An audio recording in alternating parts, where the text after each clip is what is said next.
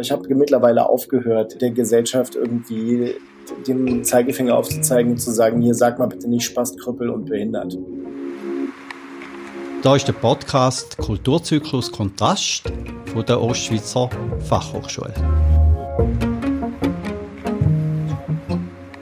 Wir haben den Podcast ins Leben gerufen, um über die Felder von Behinderung und Kunst zu reden. Wir haben verschiedene Menschen eingeladen, um mit ihnen über das künstlerische Werk wie auch über die Herausforderung vom künstlerischen Wirken zu reden. Wer ich bin? Eine Mischung aus einem Herzensbrecher und einem Schwerverbrecher. Der Stimmerfinger, wer ich bin, meine beste Seite. Und dann merke ich, dass ich echt gemein bin. Ich heiße Sie ganz herzlich willkommen zum neuesten Podcast Kulturzyklus. Wer ich bin, bin ich Musterschüler, morgen mache ich Rum und Dinger. Wir haben heute zu Gast den Graf Fidi. Rapper. Er ist das letzte Jahr bei uns Gast im Kulturzyklus, hat ein ganz tolles Konzert hinterlassen. Wir sind jetzt verbunden mit Berlin. Herzlich willkommen, Graf Fidi, bei unserem Podcast. Hi, Stefan. Servus. Ich mag mich noch sehr gut erinnern an dich und an dein Konzert bei uns, möchte aber gern anders einsteigen. Du bist ja jetzt in Berlin und ihr erlebt jetzt den sogenannten harten Lockdown. Wie geht es dir? Wie geht es deiner Familie? Äh, danke der Nachfrage. Mir geht es äh, soweit erstmal gut. Ich befinde mich seit mehreren Monaten, äh, arbeite ich aus dem Homeoffice heraus. Und heute hat leider meine Freundin die Information bekommen, dass eine Kollegin von ihr sich mit Corona infiziert hat. Und deshalb müssen wir jetzt erstmal auf nächste Woche auf Ergebnisse warten, weil wir uns gestern haben testen lassen für mich noch eine Fragestellung. Bei uns ist ja immer die Frage, wer sind dann die Risikogruppen? Und bei uns zählen so die bekannten Krankheitsmuster, aber eben auch Menschen im Alter und Menschen mit Behinderung. Zählst du selber auch zur Risikogruppe? Ich würde sagen, nein. Weil ich, so, so, soweit ich das weiß, kein Problem mit meinem Lungenvolumen habe. Also ich habe eine normal funktionierende Lunge und so nach meinem letzten Arzt-Check-up so eigentlich auch ein recht gutes, also alles soweit in Ordnung. Ähm, ich glaube, in Deutschland ist es so, dass Personen ab 65 Jahren zur Risikogruppe gezählt werden, aufgrund einfach ihres Alters. Und ansonsten natürlich Menschen mit Vorerkrankungen. Und es ist ja nicht so, dass einfach Menschen mit Behinderung zur Risikogruppe gehört. Ihr seid ja nicht krank, sondern ihr seid behindert. Richtig. Und äh, nur weil ich eine Gehbehinderung habe und am, an der rechten Hand nur einen Finger, ähm, heißt das nicht, dass ich äh, ein größeres Problem mit Corona habe. Die Menschen, die dich nicht kennen oder beim Konzert nicht dabei waren, nochmal so ganz grundsätzlich zwei Fragestellungen. Du heißt ja nicht Graf Fidi, sondern du hast ja einen anderen Namen, nämlich Hans Friedrich Baum. Und dein Künstlername ist Graf Fidi. Fidi äh, rührt sicher von Friedrich her, aber woher kommt dann der Graf? Äh, mein langjähriger Freund Jakob kam auf dieses Wortspiel. Er hat mal Graffitis gesehen und ähm, ja, da Graffiti ja auch zur, zur Hip-Hop-Kultur hinzugehört, ähm, ja, kam er da drauf und dann kam dieses Wortspiel Graffiti, Graffiti zustande. Und seitdem bin ich Graffiti. Ja, und Graffiti hat ja auch eine Geschichte. Könntest du uns mal teilhaben lassen an deiner Geschichte? Du bist mit deiner Behinderung auf die Welt gekommen. Ich habe von Geburt an eine Behinderung, das ist richtig, ja. Und das ist eine körperliche Behinderung? Das ist eine körperliche Behinderung, also eine Form der, der schlaffen Kinderlähmung. Ich habe eine sogenannte CP, eine, ähm, eine infantile Zerebralparese ähm, und kann eben nicht äh, geheilt werden wie eine Krankheit, sondern habe ich mein Leben lang und ist mit sechs Jahren hm, ausgebrochen durch, durch eine Erkältung, habe also fast mein ganzes Leben schon diese Gehbehinderung und habe von Geburt an am rechten Arm, in der rechten Hand eben nur einen Finger ähm, Im Medizinischen sagt man eben, das ist, ein, ist eine Verkrüppelung. Also ich bin ein Krüppel und ich bin eben auch ein Spast, weil ich einen Spasmus in meinem Körper habe, der dazu führt, dass ich nicht so laufe wie der Großteil der Menschen. Du bist äh, in die ganz normale Regelschule gegangen oder bist du in eine Sonderschule? Ich bin in eine ganz normale Grundschule bei uns gegangen, von der ersten bis zur sechsten Klasse und dann die siebte Klasse, die weiterführende Schule, Gesamtschule, das war die Sophie Scholl Gesamtschule. Und da kam ich dann in eine Klasse, in eine damals nannte man das noch Integrationsklassen, heute wird es mal, glaube ich, Inklusionsklassen nennen, mit anderen äh, Kindern mit und ohne Behinderung es ist sicher so, dass du auch ganz unterschiedliche Themen äh, bearbeitest mit deinen Songs. Ein Thema, das du auch aufgenommen hast oder auch immer wieder aufnimmst, geht es um Ausgrenzung, geht es um Mobbing. Darf ich dich fragen, wurdest du in dieser Schulzeit auch gemobbt aufgrund von deiner Behinderung? Ja, wurde ich. Und zwar, ich würde sagen, zur Zeit der sechsten Klasse Mm, und da kamen dann so Sätze wie, fang mich doch, du kriegst mich eh nicht oder du bist so geworden, weil deine Mutter Tabletten genommen hat. Und das hat mich sehr, sehr äh, verletzt und hat auch dazu geführt, dass ich mich dann eben versucht habe, gewaltsam zu wehren, was meistens, wo ich meistens unterlag, weil ich eben auch nicht so ein gutes Gleichgewicht habe. Oder dass ich angefangen habe, eben ja laut rumzubrüllen oder eben zu andere zu beleidigen, weil ich mir nicht anders zu helfen wusste. Und deswegen war der Übergang zur Gesamtschule, zur Sophie-Scholl-Schule unglaublich wichtig, weil ich da eben gemerkt habe, okay, erstmal, ich bin nicht alleine. Es gibt noch andere Menschen mit Behinderung und es gibt ganz unterschiedliche Formen von Behinderung.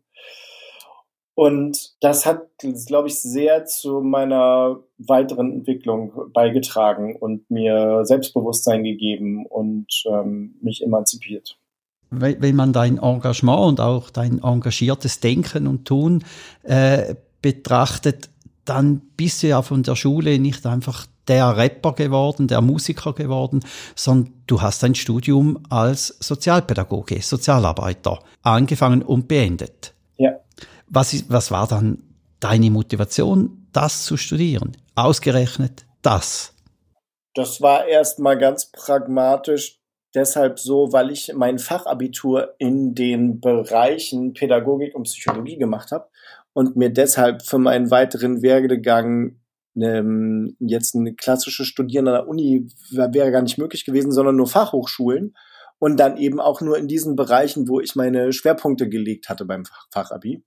Und deswegen hatte ich mich damals schon 2003, 2004 versucht, dreimal zu immatrikulieren, wurde immer abgelehnt.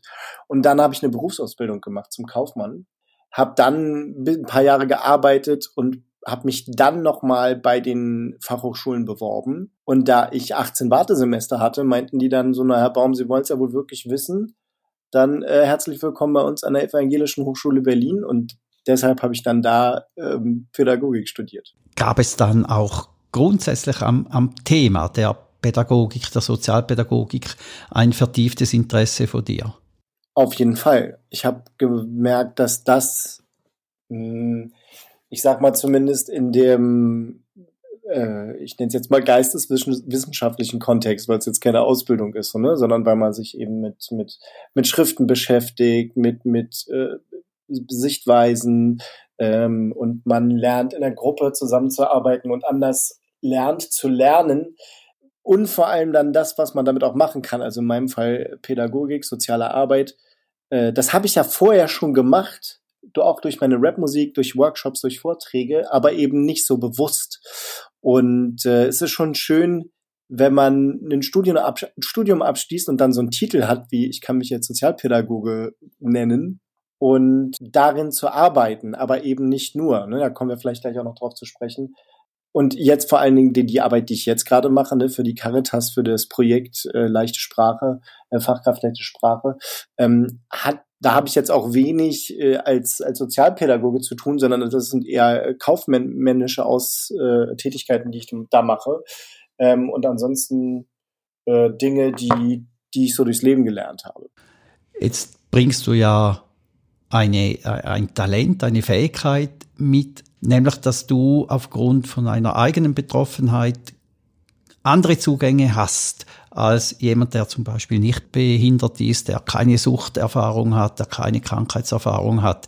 Macht dich das zu einem besseren Sozialpädagogen?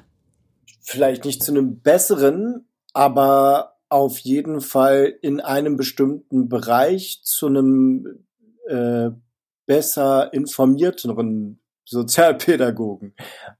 Ja, weil ich eben die aus der Perspektive eines behinderten Menschen die Welt betrachte und auch zusätzlich zu meiner Erziehung und äh, so meinem Wesen, wie ich bin, glaube ich, kann ich einfach recht gut äh, Stimmungen aufnehmen und kann recht gut mit Menschen reden und ähm, zuhören und das sind auf jeden Fall alles schon mal Eigenschaften, die wichtig sind für einen guten Sozialarbeiter oder eine gute Sozialarbeiterin. Bevor wir ein nächstes Thema aufnehmen, nämlich dich als Künstler, dich als Musiker, dich als Rapper näher kennenzulernen, lass mich noch etwas ansprechen. Ich äh, habe gelesen, oder ich bin nicht mal sicher, ob du mir das erzählt hast, dass du bei uns warst. Du bist auch Vertreter für Menschen mit Behinderung, zum Beispiel bei der Aktion Mensch. Ist das immer noch so oder stimmt diese Information? Diese Information stimmt so nicht. Ähm, ich bin im Vorstand der Lebenshilfe Berlin und äh, entscheide da über ähm, kleinere Geldbeträge, ähm, die vergeben werden können an Personen, die an uns Anträge stellen äh, beziehungsweise Projekte zeigen und wir können das mit einem kleinen Geldbetrag fördern und es muss aber bei dem Projektantrag äh, mindestens um Menschen mit äh, Lernschwierigkeiten gehen. Wo ich hin will, ist die Frage, es gibt ja diese Aktionen noch, es gibt diese Caritas, diese Unterstützungshilfen. Sind denn die in der heutigen Zeit in dieser Form überhaupt noch notwendig? Äh, also jetzt muss ich natürlich eigentlich aufpassen, was ich sage, weil ich arbeite ja für die Caritas, aber äh, ich glaube, sie werden es mir nicht übel nehmen. Oder ich sage es jetzt einfach trotzdem. Also nein, die sind in dieser Form, wie sie existieren, total überholt. So viel erstmal dazu. Da bedarf es einem starken Strukturwandel. Da muss, da muss sich einiges verändern, weil diese Institutionen, wir könnten jetzt auch noch andere kirchliche Träger nennen, ne? ich will jetzt deswegen gar, da gar keinen Namen speziell nennen, äh, kommen noch aus einer Zeit von vor 150, 200 Jahren, wo das Ganze entstand. Und da ging es noch immer um Fürsorge und um die behinderten Menschen, die in Armenhäusern leben oder ausgestoßen werden und denen man ähm, Hilfe zukommen lassen muss. Und das war eine wunderbare Sache. Aber wir leben halt nicht mehr in diesen Zeiten, sondern im Jahr 2021. Und äh, Menschen, gerade mit Lernschwierigkeiten, die ja hauptsächlich in Behindertenwerkstätten arbeiten, können eben auch viel mehr als nur als Beispiel acht Stunden irgendwo einer Tätigkeit nachgehen, sondern eben zum Beispiel auch gute Büroarbeit leisten oder mit ihrem Wissen, was sie haben, Texte in leichter Sprache prüfen. Ich teile das, was du sagst. Diese Institutionen sind tatsächlich auch überholt. Ich denke nur dran, Aktion Mensch hieß ja nicht vor langer Zeit noch Aktion Sorgenkind. Ja, richtig, genau. Und äh, es ist ja verrückt, oder? Nur schon die, diese Zuschreibung, Kinder mit einer Behinderung bereiten einfach mal grundsätzlich Sorgen vor und darum brauchen wir solch eine Aktion. Gibt es darin Dinge, die Menschen, die nicht behindert sind, tun können oder tun müssen? Na, da muss man immer schauen, wie, wie ähm, selbstbestimmt ist der Mensch mit Behinderung. Hm? Wenn es, wenn es jemand ist, der eben auch Hilfe braucht, dann muss diese Unterstützung gewährleistet sein, damit er oder sie die Möglichkeit hat, so selbstständig wie möglich und so, so weitestgehend es notwendig ist mit fremder Unterstützung, die Sachen zu machen, die, die man gerne machen will. Ne? Sei es jetzt äh, gesellschaftliche Beteiligung, indem man einfach nur äh, sich mit Freunden treffen kann oder aber man sich politisch engagiert, was auch immer. Es muss die Möglichkeit gegeben werden, dass die Menschen eine Stimme haben und dem nachgehen können. Ich bleibe gerade bei deiner Formulierung Stimme. Lass uns doch noch den Schritt machen zu deiner künstlerischen Stimme. Du hast dich irgendwann entschieden, Musik zu machen. Wie bist du bei der Musik gelandet? Wie bist du bei diesem äh, Genre Hip-Hop oder Rap gelandet? Rapmusik kam auch durch meinen langjährigen Freund Jakob. Der hat hm, da einfach mal eine CD mitgebracht und da war Rap so in meinem Leben. Und ähm, ich habe relativ früh dann auch selber angefangen, schon Texte zu schreiben, war auf Rap-Konzerten und habe bei Freunden mal selbstgebautes Studio gesehen und dann war ich immer so, oh, das möchte ich auch haben. Und dann habe ich mir das über die Jahre äh, auch hier so selber zu Hause realisiert. Also ich habe mir eben das äh, Equipment geholt, habe mir so eine, so eine Kabine in mein Wohnzimmer gebaut, damit ich selber auch Musik machen kann. Mit 16 ging das Ganze los. Jetzt, nächstes Jahr werde ich 40, also es begleitet mich schon eine ganze Weile. Also welche CD hast du dann gehört, die gesagt hat, oder deine Stimme gesagt hat, und genau das will ich auch machen? Äh, Deutschrap war es 95 Lauschgift von den Fantastischen Vier und äh, amerikanischer Rap war 95, 96 die beiden Mob Deep Alben The Infamous und Hell on Earth. Das da ab da war ich dann hoffnungslos Rap verfallen. Sind dann das auch deine musikalischen Vorbilder? Ja, damals auf jeden Fall die Fantastischen Vier, jetzt mittlerweile äh, nicht mehr. und Mob Deep immer noch. Also Mob, die, die auch diese Mob Deep Alben. Da merke ich dann halt auch so, okay, man wird älter. Das sind halt die Alben, die ich höre, die immer wieder, die, die sind immer wieder geil und ich, ich, ich brauche auch gar nichts anderes. Also das sind so, wenn man mich wirklich so nach, nach irgendwie drei Alben fragt für die einsame Insel, dann wären das auf jeden Fall zwei Alben, weil da kann ich jedes Lied hören. Und das ist etwas, was, ähm, das gibt's ja heute gar nicht mehr. Im Zusammenhang mit, mit musikalischen Vorbildern hast du irgendwo mal in einem Interview gesagt, du möchtest ein gutes Vorbild sein. Gerade auch was die Texte betrifft, nehmen wir nur Capital Bra oder Bushido oder Sido. Ja, also ne, die, die hier Capi, Sido und Bushido, äh, ich, ich bin ja Fan von allen dreien. Ne? Die sind, die sind wichtig für Rap, weil sie, weil sie die Musikform, die ich selber liebe und praktiziere, äh, voran gebracht haben und weiter voranbringen.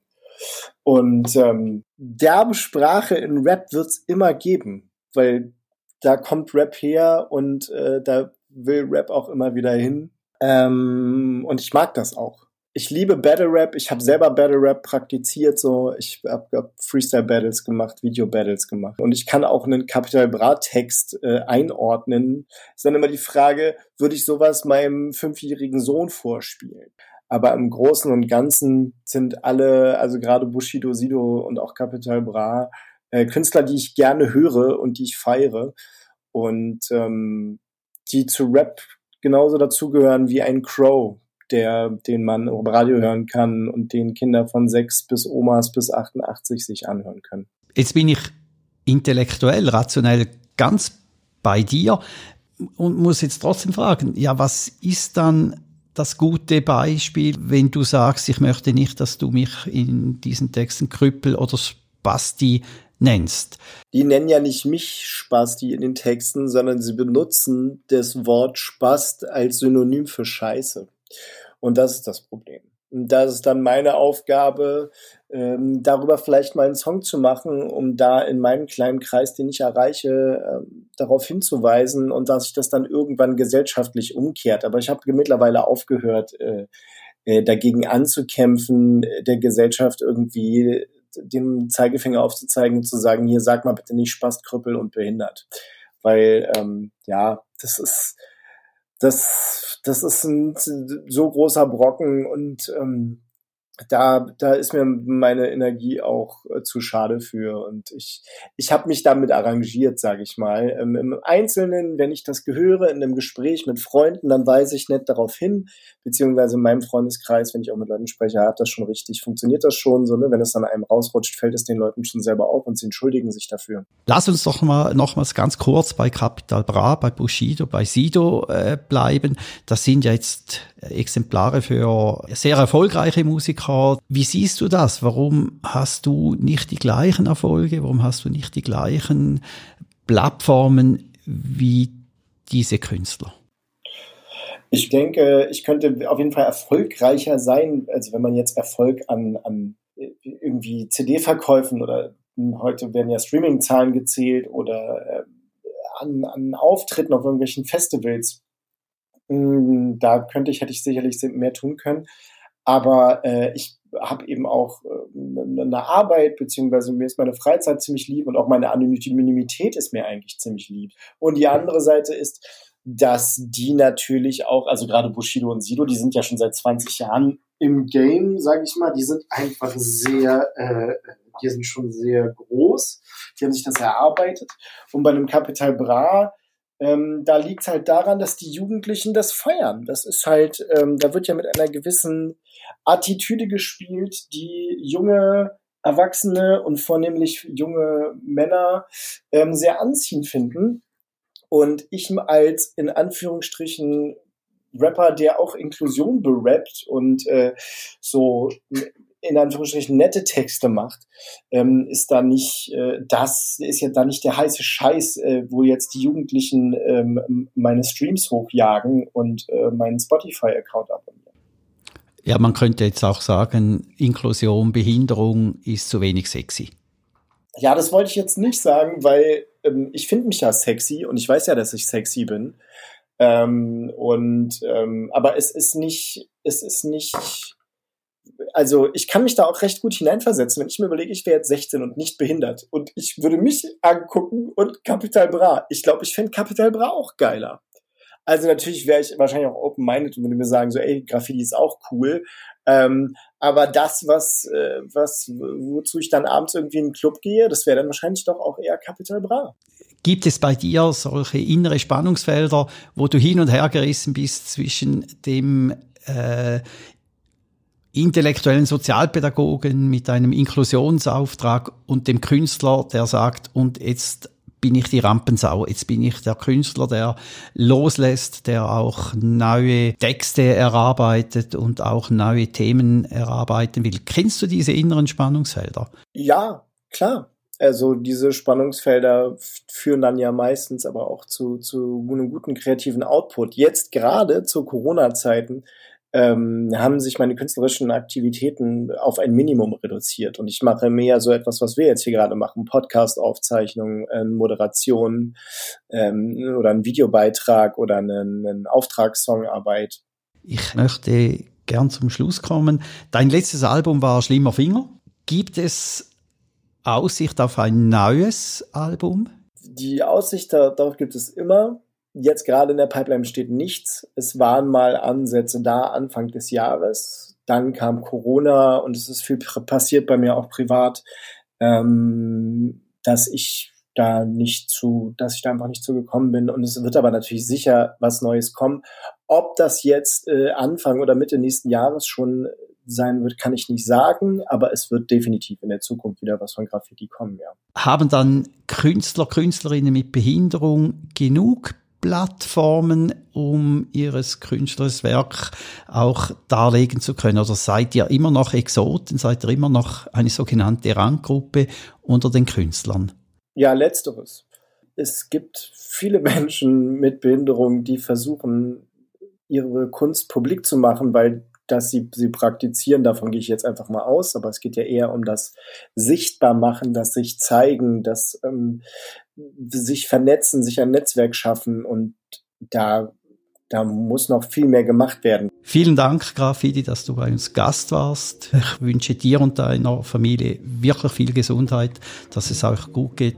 Und ich freue mich, dich in einer nahen Zukunft live zu sehen. Wenn ihr Ideen habt, wenn ihr Wünsche habt, wenn ihr Anregungen habt, ihr könnt uns gerne auf die E-Mail-Adresse kulturzyklus.ost.ch schreiben. Wir nehmen eure Rückmeldungen sehr gerne an. Danke vielmals und auf Wiederhören.